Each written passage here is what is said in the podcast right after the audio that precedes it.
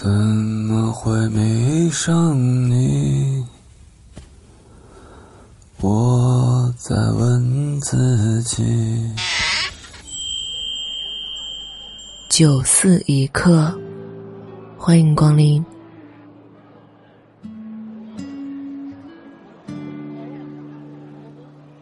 本节目由喜马拉雅独家播出。欢迎光临九四，我是闲人秋晚。你有没有遇到过这样的一个人？明知道不会有将来，却仍然放任自己肆无忌惮的去爱他。当终有一天散落天涯的时候，却始终做不到一别两宽，因为他一直就成为了你心中的软肋。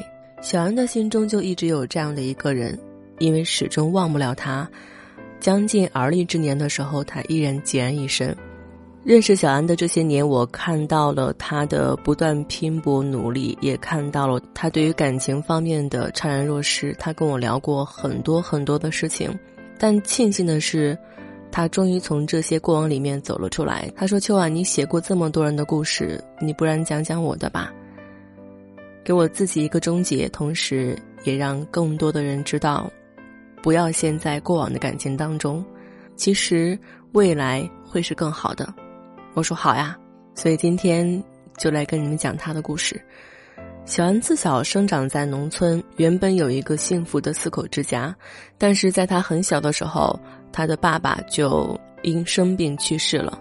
直到中学毕业，小安考上了市里面最好的高中。那个时候，他姐姐刚读完高二，所以为了减轻家里的沉重负担。姐姐就辍学去打工了，从此之后基本上都是她的姐姐，在支付她上学以及生活的费用。在大学里面，当室友们都跟男朋友出去逛街约会的时候，小安总是一个人泡在图书馆里。不多久，她就注意到了他们同班的大顾也经常到图书馆。他们第一次打招呼是在某一天的晚上，大顾到图书馆比较晚。他就坐在了小安对面，两个人就礼貌性的打了一声招呼。后来，如果是在学校其他地方遇到，比如说上课呀、食堂呀，他们都会相视一笑的。小安不知道他们两个人到底是谁先对谁产生好感，反正自从第一次打招呼之后，大顾总喜欢坐在他的对面或者是附近。小安见到他，心跳也是不由自主的加快。大一下学期的时候，大顾写了一封情意绵绵的表白信，给小安，于是他们的恋情便正式拉开了帷幕。自从有了男朋友，小安的大学生活就变得温馨而且浪漫。他和大顾经常在下课之后，不是相约去图书馆，就是到校外去找好吃又不贵的特色小餐馆。两个人大饱口福之后，再手牵手去街上散散步。大三的时候，小安生日。大姑送了一只标价两千多块钱的手表给他，这块手表小安用了很多年，也就是在那个时候，他才知道原来大姑是一个特别低调的富二代吧。而且他的人生方向早就被拟定好了，大学毕业之后就回家，然后继承家业。大姑说，毕业之后要带小安一起回去，他当时听了很开心，反正他觉得。大姑已经把自己放到了未来里，所以他很开心。但是就在他一边努力学习，一边憧憬着跟大姑的美好未来的时候，他的姐姐怀孕了，远嫁到了北方，而他的妈妈在后来也大病了一场。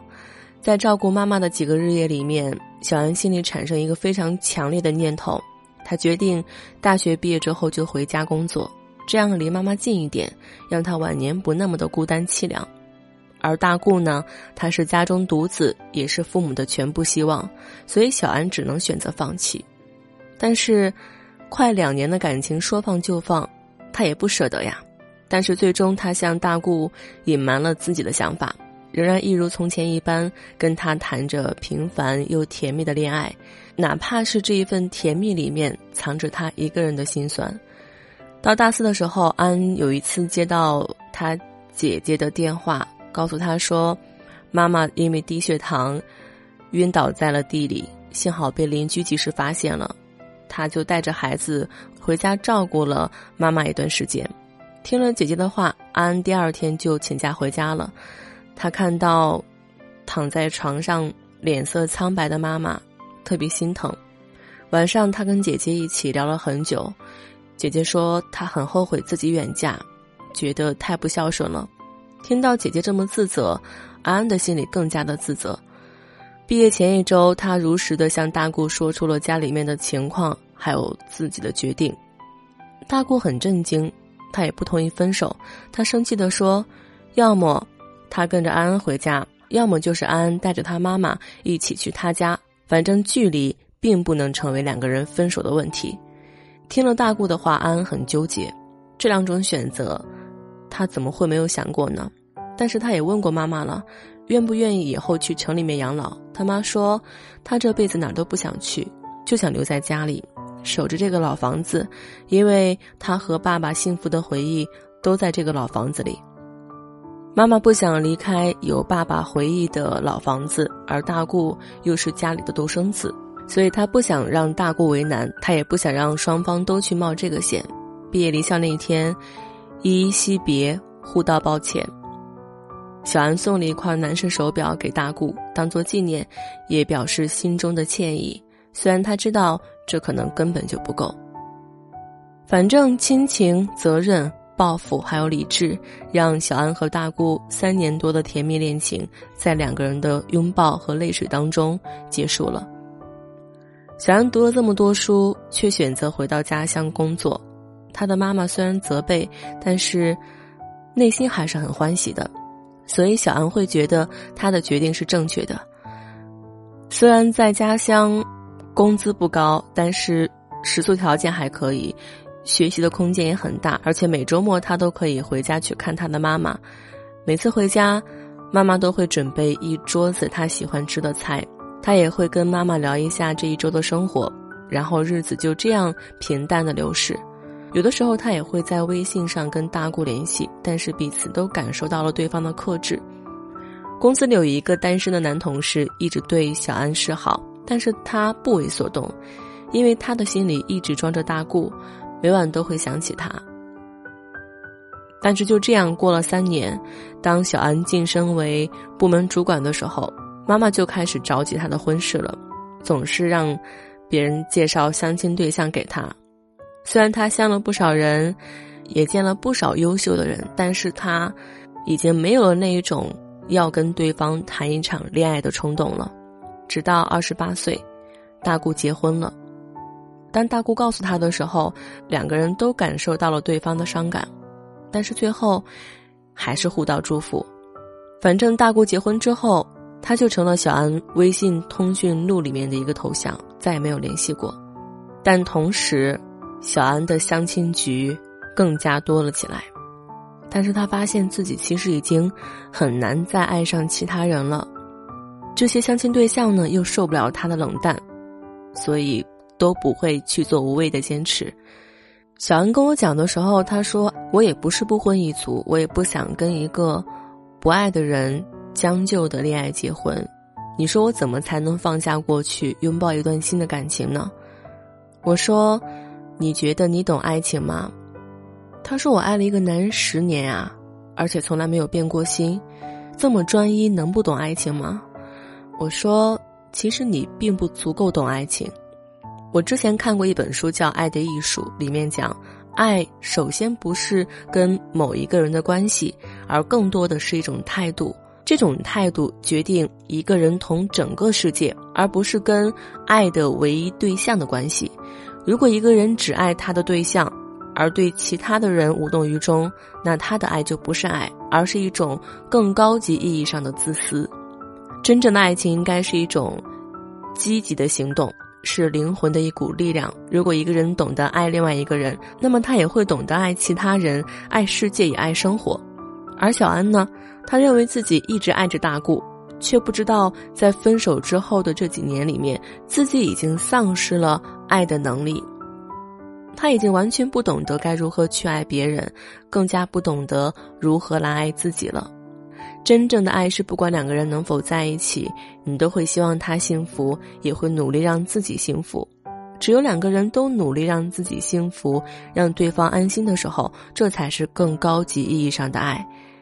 也不枉两个人曾经相爱一场。但是小安呢，这么多年也相亲了这么多人，但是却没有跟任何人有交往的欲望。最关键的一个原因是什么？就是他不懂得主动把爱给予其他的对象，对待爱情消极吝啬。弗洛姆说，爱是一种主动性的活动，而不是一种被动性的情感。爱的本质是给予，也就是说，要先主动给予你的爱，而后对方才有可能也给予他的爱，或者是说，对方先主动给予他的爱，而后你也主动给予你的爱。只有双方都在主动给予自己爱的时候，才能发展为相爱，也就是小安想得到的爱情。我不知道，我这样一番话对于他来讲到底起到了多大的作用。但是过了几个月，在我跟小安再一次聊天的时候，他说他已经不再带大姑送给他的那块手表了，而且他也在和一个相亲对象正试着交往，目前感觉还可以。小安说：“虽然他仍然爱着大顾，但是这份爱不再让他觉得很痛苦，反而给了他爱的动力，让他知道怎么样去爱自己，也怎么样去爱他未来的另一半。我还是很替他开心的。在爱情的路上，我们都希望能跟相爱的人携手到老，此生既是彼此的软肋，又是彼此的铠甲。但是世事无常，爱情也不会尽如人意的。”如果我们跟相爱的人最终分离，也请大家不要去丧失爱的能力，就让那个放不下的他继续来做你心目当中的软肋，然后我们披上所有的铠甲，积极的去迎接下一份爱情，不好吗？我讲我遇见过的每一个平凡人的故事。也许听了他们的故事，你就不会觉得自己是一个人了。我正在搭建一个可以让你畅所欲言的空间，在里面随时随地把你的情绪抒发出来。如果你也想进入这一空间，可以添加我的微信秋晚零三，九四一角有你一席，自行落座，开心就好。如果我不小心闯进。